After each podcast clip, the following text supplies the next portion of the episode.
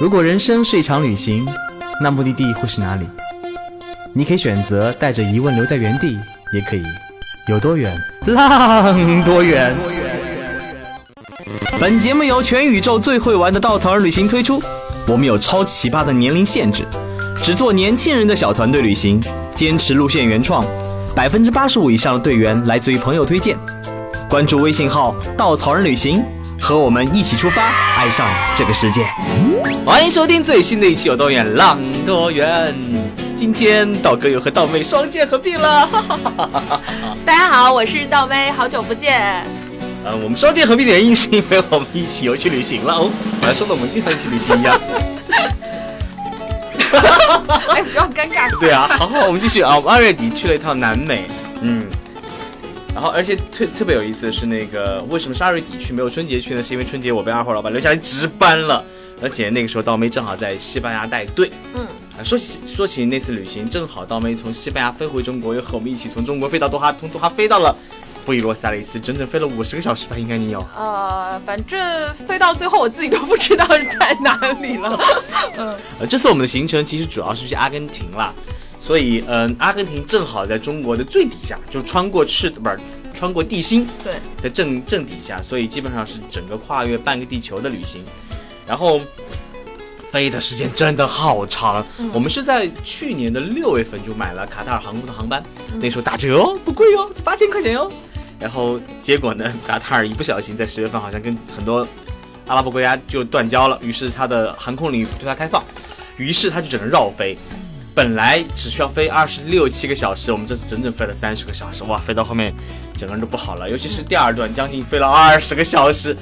就是飞到后面都没脾气了，刚开始还说啊好累好累，然后飞到最后就是大家连好累好累 这种话都说不出来，面目呆滞的望着对方。最好玩的是他在圣保罗是有经停的，嗯，而且第一次经经历经停是不让下飞机，于是我们在飞机上看着，就是面无面面面部表情呆滞的看着一群人上下，然后看着那些打扫清洁的巴西大哥大嫂们跑上来在那儿扫机舱，看那儿补充燃料不是补充。行李燃料，反正就是这样子，迷迷糊糊，迷迷糊糊的，我们到了布宜诺斯艾利斯。感觉你时差还没有倒过来，语言表达能力还没有恢复。所以为什么要去南美呢？老妹，为什么选择南美呢？呃，其实我们好像我们说南美应该是两年前吧，很早很早以前就想说去阿根廷。然后为什么会想到去南美啊？就是觉得这辈子总归要去一次南美，因为飞行时间又很长，然后又很贵，想着趁自己年轻气盛，然后。还有一点就是精力和体力可以坐飞机，想说一定要去一下啊南美。然后南美在我的概念里面就是一个非常嗯热情啊、非常野性啊的一个一个一个一个一个印象吧。然后包括帕塔哥尼亚整个地区就是充满了魅力。然后包括我对布宜诺斯艾利斯也有一些就是额外的想法，虽然这次破灭了。什么想法？什么想法？就是总觉得这个城市很浪漫，因为就是春光乍泄的那个电影，王家卫的那个电影里的色调，你就会觉得这个城市一定是充。满着那种黏黏腻腻的气息，然后说起春光乍泄啊，这次我们全程因为有三男三女啦，然后他们几个妹子一直在聊春光乍泄。道哥作为一个纯直男，没有看过这个片子，《冲上线》是我人生中第一部看的 gay 片，哎，这个是。然后没有看过这片子，然后就对这片子没有什么感觉。但是我们一路上经一个地方，他们说哇哦，这是王，这是那个梁朝伟带过地方，哇哦，这是张国荣带过地方。我整个人呃，好吧，嗯，就这样子吧。你不看也是应该的。我们最后一天在那个去到他们当时打工的一个小酒馆的时候，里面出来一个嗯，应该是六十几岁的老伯伯了，嗯，然后就望着我们特别开心，Happy Together。然后 Happy Together 就是什么意思？哦，后来才知道他是中文，他的中英文名字。对。其实这是有点感觉像是绕着春光乍泄的路在走一样。对，其实就对于我来说，我想去阿根廷，然后去布宜诺斯艾利斯，就有点圣地巡礼的，就是想去看看那个拍摄地呀，想去看看那个时候还年轻的张国荣和梁朝伟待过的地方，所以对那个地方总觉得啊那里很浪漫啊，然后大家想到的肯定是 Tango 啊，然后这种肯定人很帅啊什么的。结果我去以后发现并不是，这城市好危险。还还是可以，还是可以，主要是刚从西班牙回来，西班牙那么帅哥很多，然后阿根廷我们可能认为蛮南美是西班牙跟葡萄牙的后裔比较多，应该长得比较的嗯嗯，结果发现哎，可能因为亚洲人去的也多，混种比较多，然后就没有那么高大帅气。我觉得没有很帅，尤其身高哎，真的跟我们差，跟道哥差不多哎。一点都不高。道哥跟道妹应该一样高。什么什么，我还是比你高一点好吗？啊，其实我想很多人去南美第一的选择应该是什么秘鲁啊，什么玻利维亚，是去马丘比丘、天空之镜这样的地方。道哥第一次去南美去的是巴西，嗯，在七八年前去的巴西吧。然后这次为什么选阿根廷作为？呃，南美的这么一站，其实因为阿根廷有我们所向往的巴塔哥尼亚，嗯，因为这行程是我定的吧，哈哈。道哥作为一个风光狗，然后巴塔哥尼亚在心中一直是一个很神圣的存在，嗯，因为巴塔哥尼亚高原，它其实有安第斯山脉一直通向南极那条山脉的脉络的后端，所以在那边有形成了很多很多很险峻的高山，尤其是最有名的就是那个阿根廷段的 Fitzroy 和。智利段的百内国家公园，百内国家公园也被称为全世界最美的地方之一，几乎它的 W 徒步路线也是全世界排名第一的长时间徒步路线。就这样的各种各样出现在片段当中的场景，勾起了我去往阿根廷、去往巴塔哥尼亚的这一次很向往的旅程。而且，其实是几年前，很多中国人去南美很不方便啊，因为为什么呢？因为签证签证的原因啦，因为阿根廷大家知道，南美的签证比申根就发达国家难得多。原因除了你要准备像申根国家一样的各种，那个行程单呐、机票啊、酒店呐，还要提供什么无犯罪证明、什么疫苗证明、什么接种证明，乱七八糟很多东西。反正我第一次去巴西真的是花了我，唉，花了非常多的精力，花了两个月时间。但现在阿根廷开通了电子签证，只要你有美国或者申根的签证，都可以去申请阿根廷签证。我说到这里，南美人不靠谱就出来了。我们从签证这一关就一路艰难险阻 就开始了。因为听说今年很多那个好像飞猪包了那个去南极的很多艘船，所以中国好像今年有四千张的门票，就导致了很多人去申请那个阿根廷签证，导致他网站呢可能没有安排那么工作量了。他本人承诺是一到两天就可以出签的，我们等了整了三个礼拜。嗯，差不多，每个人都等了三个多礼拜。嗯，还有点慌张，发现哎，他们为什么一个电子签需要审那？那么久，对，所以特别要跟大家说，如果你们要去南美，千万不要以为电子签很快，至少要等三个礼拜，所以一定要提前申请电子签，很麻烦，很麻烦哦。好像还没有英文界面对吗？啊，有英文，有英文哦。阿根廷有有英文界面，还有就是那个，嗯，关于航班，这次呢，因为我们的因为南美大家知道很远嘛，南美又没有什么火车，然后除了你可以坐夜班大巴，然后就是内陆航空了。在南美那边最大的航空是智利航空或者 LATAM，还有就是一个叫阿根廷航阿根廷航空。然后我们在准备行程的时候，因为要去好几个地方，所以都是用航空连接的。我们在六月份订了五班航班，陆陆续续陆陆续续被告知航班取消，航班取消，航班取消。而且最精彩的是，航空公司不通知你。我们如何知道我们被取消的呢？是因为我们同行的两个伙伴他们在携程买的。然后这里还是要表扬一下中国的各种平台啦，从电商平台还是会及时通知你航班被取消、被更改，你需要去改签。然后我们他们呢就不停的被告知航班取消，我们在那里什么都等不到消息，急得要死。是在官网订的，对的，对，嗯，所以建议大家还是在携程上订比较靠谱就飞猪、携程这种中国平台订比较靠谱一点。对，官网直到我们出发前很近很近。才发了封邮件通知你，哎，亲爱的先生，你的航班被取消了，请问有什么新新的行动吗？我当时整个人就崩溃了啊，因为他航班有些被你改签到什么下午提到早上，早上改到晚上，你的整个行程完全被打乱。就是南美给我的第一印象，就是混乱跟不靠谱。不过到了那边以后，其实我们一个小伙伴也是，呃，我们到了第一天晚上是晚上到的，所以入住了。第二天一早，我们出门了。我拿着手机准备查一个地图的时候，突然间一个阿根廷人望着我摇了摇头，找呃晃那个摇了摇手，让我把手机放兜里，说有人抢你。基本上我们一路上只要拿出手机，都有当地人提醒你。当心你的手机会被抢，所以那个时候紧张气氛在我们开始在我们 小团队就开始散发。因为真的有一点夸张，就是我们本来就是第一天到嘛，都比较兴奋，想说拍拍照啊。而且我们是，而且我们还住在那个阿根廷的市中心，就是在方尖碑中心，是相当于你们人民广场对人民广场或者天安门广场那种感觉，对对对对，就这种地方。我们想着说又不是什么偏僻的地方，但是只只要我们掏出手机，就会有人过来拍拍我们，意思就是说把你们的手机放好，会有人抢你们，然后就弄得我们。有点害怕，所以但是我们又要导航，所以呢，就是道哥只要一拿出手机，我们五个人就把他团团围住，就怕就怕有人看到他用手机。而且我只要拿出手机，我说，哎，大家围围成一圈，我们就围成一圈。而且其实，嗯，阿根廷曾经是全世界最发达的国家之一，因为在十十九世纪末应该全世界最发达国家，类似现在美国的地位之一了那种感觉。当然除了英国，可能就阿根廷了。嗯，然后到现在，阿根廷是一个发展中国家，应该经济上真的是有点没落，嗯的感觉。所以，嗯，我们沿路上，我们小伙伴有个小伙伴真的一路在数那边用人用 iPhone 的数量，他一个 iPhone Ten 都没有发现过。嗯，唯一一个他是在回程的航班上看到一个中国人在用。对，所以可能他们看到我们用手机就会比较紧张，但是我觉得，呃，就刚开始第一天去是比较紧张。我们除了道哥把手机掏出来查那个路线之外，所有人都不掏手机拍照，都把都把手机放在包里就没用过，知道吗？尤其那天晚上，他们呃。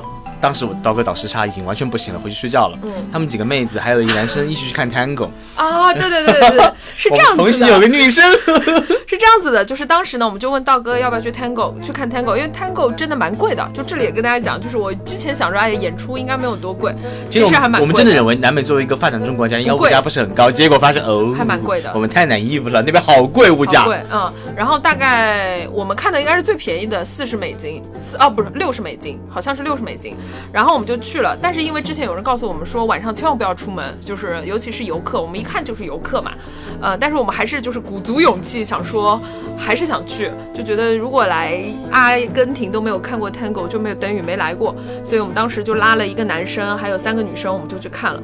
然后 Tango 它的演出又特别晚，大概结束之后要到十一二点钟了，然后结束之后我们要走回我们的酒店，大概一公里左右，那段路真的好可怕，就不是有多可怕，是因为紧张的气息在我们四个人中。间弥漫，就是就是大家都觉得很紧张，然后看到周边有，因为阿根廷其实周边有很多流浪汉，就是路边晚上，而且就是晚上他们也会比较愿意。去喝点酒啊，然后这样子就很多醉汉啊、流浪汉在路边，然后我们四个人就是要拼命的走回酒店，然后突然四个人都不说话，闷头往前走，然后其中有个女生那个脚步的速度，就是她紧张到一句话都说不出来，然后脚她也不跟我们交流，就闷头往前走，我们就一直在后面赶着她，就是赶她赶她赶她，然后最后直到酒店的时候，她长舒一口气，就是说她刚刚有多紧张，所以就是。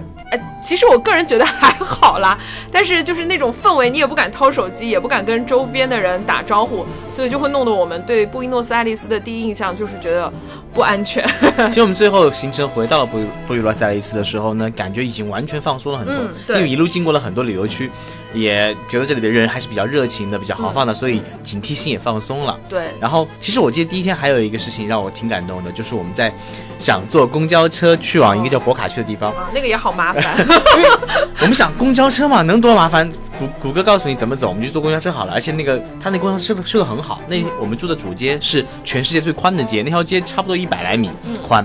从街头走到那头，一个红灯是过不去的。三遍。对，要走要等红等了红绿灯，等等三轮才能过得去。当时他的那个公交车在中间走，是一个专门的公交车道。然后我们上去以后发现，哎，没有地方投币，也没有地方花钱，就是给现金也不行。对，然后才知道一定要用一种卡，那种卡忘记什么卡了，反正我们下去找卡。萨巴叫什么？就反正又是就是一种公交系统，地铁跟那个就是类似于我们的那个交通卡。好，结果呢，我们就到处去找，然后语言又不通嘛，因为那边会英语的人不多，我们又不会西班牙文，就就有点尴尬的，一路上到处去看那个标志，能不能买到。结果我们在一个报刊亭的时候找到了一个呃老大爷，告诉我们他有这个卡卖，然后呢，他卖卡又没有钱，要充钱，他就把我们带到对面的那个充卡机，教我们怎么充。他也不会英文，他就从我的钱包里拿出一个钱往里塞，塞好以后点一下那个 receipt。然后又把我塞钱，就这样子保证我们看我们顺利的离开那里，还露出了非常温暖的微笑。嗯，对，那一瞬间还是蛮蛮打动我们的。对对对。而且除了这个老大爷，其实布布宜诺斯艾利斯还有很多华人。嗯。大家知道那个占领全球的往往是我们的中国人，像比如说欧洲有很多青田、浙江青田人在那边做生意，然后在这里就是有很多很多福州、福建的福福清福清人。嗯，对。然后很多很多。福建的福清人会在那边那个开超市，整个布宜诺斯艾利斯将近三百多万人，有二十万华人。就是他用当地人的说法，就是你每走一个街口，你就能看到一个小超市。你进去，你一定会发现坐在背后的是一个中国人。嗯，所以呢，我们在这里也受到了很多中国人的帮助啊，就是呃，像最后一天的时候，因为我们身上都没钱了，我们一会儿就填这个梗。然后就我们当时很想吃一碗泡面，然后我们就去了一个中国超市，然后拿了两碗泡面，然后我们就问他多少钱，然后他就说多少钱。我们翻了翻钱包，发现没有钱，然后我们就问他你收不收美金，然后他突然就笑了，说这点钱还要收美金吗？然后他说。你们拿走吧，你们想吃就拿回去吃吧。然后我们说这多不好意思，然后就他还是说他说没关系的，他说大家都是中国人，你们真的我我也看得出来你们很想吃泡面，你们就 因为我们已经吃了大概两个多礼拜的西餐肉啊什么，就很想吃完泡面。所以他当时就执意要把这两碗泡面送给我们，然后，呃，我们的确也觉得很感动，而且觉得，哎呀，他但就是中国人在外面做生意也不容易嘛，所以我们干脆就就就跟他说，我们说这样吧，如果你找不开，我们就多买一点，所以就买了很多很多，然后最后他还是收了很少的钱，所以我们就觉得，呃，别人一直说什么中国人在外面啊，可能会就是要防范心要重一点啊，其实也还好，因为他们，我我是觉得他们看到中国人。很亲切，很亲切，一直要跟你聊天聊天。对，我们昨天晚上也在路上走，我们去看那个刚刚说的那个春光乍泄里面那个小酒吧嘛，然后回来的时候就经过了一个餐厅，他们很饿，想买点东西，结果看到中国人，他们就去打个招呼，结果那个男人看到我们以后，哇，简直打开了话匣子，感觉好久没有聊天一样，对，就不停的跟我们聊天，说什么没关系没关系，不给水也是，也想不收我们钱，包括卖三明治什么的都很便宜很便宜卖给我们，就特别帮忙，特别帮忙，而且很热情很热情，这个我印象当中那种在在国外的华人互相不抱团。互相不帮助，印象颠覆了我这样的印象。对对对对对，就很热情，很热情。所以大家如果去阿根廷旅行，要是实在是语言不通，可以去找中国超市。他们就这么说的，在那边，如果你西班牙不通，西班牙文不通，你每走一条街，看那种小超市，进去找中国人帮忙就可以了。对对对，嗯，就在布宜诺布宜诺斯艾利斯，你一定不会呃有什么嗯，找不到词了。好，这段跳过，我们说说钱这件事儿。啊，这个钱要好好说一说。这我觉得不做攻略的坏处就是这一点。呃，因为导哥在嗯出去前被二号老板安排加班，所以真的没有时间做详细攻略。然后呢，我就一直看攻略，说那边有 ATM 机可以取钱。我想可以取钱吗？那我取钱好了。但是我忘记了，我把我的钱放放在了理财账户，春节期间不能取出来。我们所有人都没有带一张有钱的卡。对的，所有人没有带卡。于是当时大家身上可能各自带了点美金，所以我们到了以后呢，我们我们就没取到钱，就用仅有的美金换了点阿根廷比索。然后这个钱呢，我们也没算准，所以到了一半的行程当中，我们就没钱了，真的是没钱了。但是运气特别好，那一天我突然间发现我朋友圈有个朋友，他在南美旅行，然后呢，他就突然间说他在某一天某一天到了某个地方，我发现哇哦，跟我行程一模一样，我就私信问了他，请问你有钱吗？我当时想，他内心应该是觉得这是不是个骗子。结果呢，我们在那边相遇了以后，他真的把身上好几百美金给了我，靠这几百美金，我们挣了很多天。我觉得这个要跟大家讲，因为我们要去好几个国家，我们去了巴西，然后去了智利，去了阿根廷，然后这三个国家呢，又每个国家的货币又不一样，然后而且我们主要的行程还在阿根廷，所以在巴西和智利你又不能换很多钱，因为换了很多钱又换不回去就很麻烦，所以当时第一个是我们自己没有算算准，然后第二个呢是呃当地是真的取不出钱，虽然它有 ATM 机，但是。道哥跑了好几家银行，根本取不出钱，就是银银联根本就是不接受，取不出钱，实在是因为刷卡很多地方不能刷卡，像我们的很多住宿都只能付现金，而且，嗯，它有些地方呢是美金通用的，可以付美金，所以其实美金我们是够的。但是呢，像有一个国家公园，我们最后 最后一天倒数第二天的国家公园门口只收阿根廷比索，而且很贵，一一个门票五百比索，就是将近两百将一百多人民币。对。然后呢，我们身上只有美金，而且当时呢。最关键是没做攻略嘛，我们以为开车开过去看看冰川就可以结束了，结果发现三十公里外就是就是收门票的地方。然后我们很尴尬的在那等等了很久，等了一个人开车过来，我们就跟司机跟那个司机交流，看有没有钱可以换一点。我们想一点一点换起来总会够的，结果呢还好那个时候有大量现金。嗯。还给了我们，我们就灰溜溜进去了。因为当时是就是我们想着国家公园嘛，就是买门票的应该能刷卡吧，再不济能刷卡。结果他既不能刷卡，也不能收美金。对。然后我们实在是绝望，然后就站在那个门口，然后逮问看到一个人就问他你有钱吗？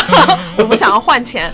然后当时是遇到一个当地人，当时道哥还想说我可以多给他一些钱，然后让他换，就是比如说让他划算一点去换那个。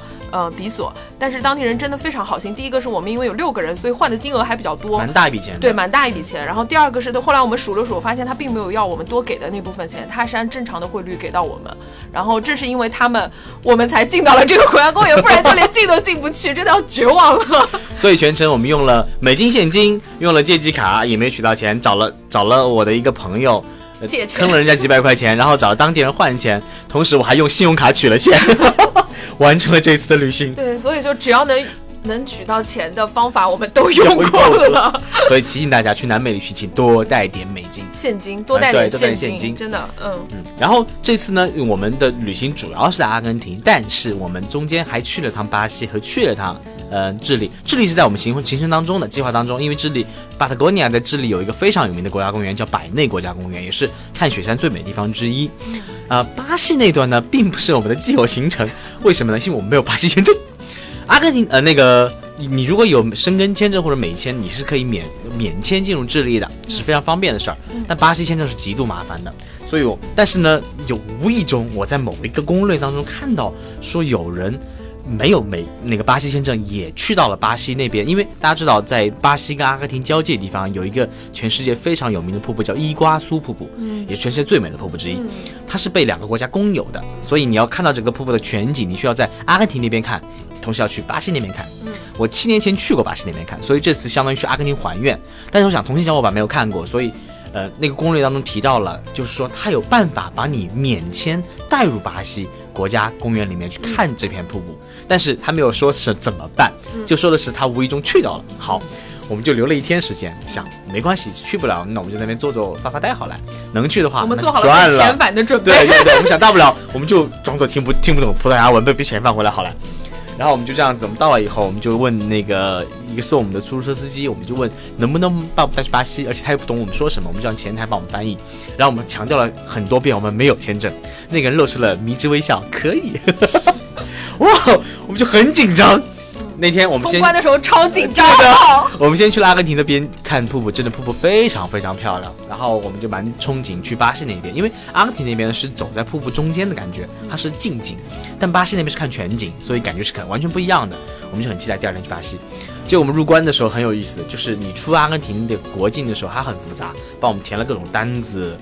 我们两辆车，当时只有你们那辆车对，到位那辆车什么都没填，我们就出去了。对，我们就对他笑了一下，然后 就出去了。好好随意哦！对。然后我们还签了个很正式的单子，所以我后来感觉你们那个比较正规。对，所以后来我在想，其实有可能是方便游客的一种方法，并不需要你一定要有巴西签证。嗯。当然，我们只是猜测了，因为听不懂说什么。嗯。我们就填了个单子，然后花了点时间，然后出了个境，出了个境，而且我遇到我们的那个办办事儿的人都不懂电子签是干嘛的，还要我们出示各种签证，反正很复杂，花了半个小时。我们终于出去了，哇，一身大汗。然后到了巴西那边，发现我们连国境停都没有停，国境都没有进，就进去了。哇哦！但是给我感觉很深的就是，因为巴西其实发展中国家，我七年前去对巴西的印象就是跟中国也差不多啦，金砖四国。但是呢，可能有发展中，并不是那么的发达。但去了阿根廷以后才知道，哇哦，巴西多么的发达！因为其实这次感触也很深，呃。我们在阿根廷，其实伊瓜苏瀑布作为全球最有名的景点之一，每年有将近上百万人前往当地，也是很有名的世界自然遗产。但是你在阿根廷那边，它的整个设施都非常的陈旧，它的那个小火车带你到最最经典。的，那小火车跑的跑得比我跑步还慢。去的时候那个小火车镂空的，而且它每半个小时一班，无论等等待多少人都不会加开。整个服务设施也比较老老旧，吃饭的地方也没有什么好的餐厅，也没有什么纪念品商店，总总归就觉得哇，像一个中国两三 A 的那种小景点。但它是伊瓜苏哎。对呀，结果我们第二天去了巴西，发现哇哦，真的是世界级的风景区，好舒服。那个双层观光巴士，中那个英文跟葡萄牙文的双语翻译，每个站点修的特别好，路也修的非常的宽敞，那个自助餐厅极庞大无比，而且。纪念品商店 特别的，好好好买，就感觉我两个国家就像就像如果大家去过中国跟俄罗斯那种边境城市一样，你发现俄罗斯那边的就是普通小镇，中国这边超级豪华气派，好像修给人家看的，你会觉得巴西就像现在中国，阿根廷像像我们边境上的那种俄罗斯那种那种小城一样的感觉。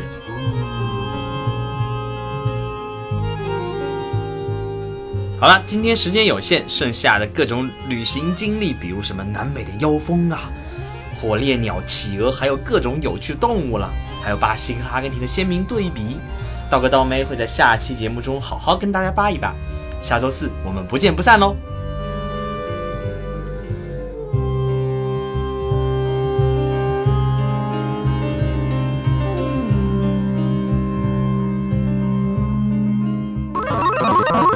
请搜索“稻草人旅行”，和我们德艺双馨、颜值出众的领队一起出发，爱上这个世界。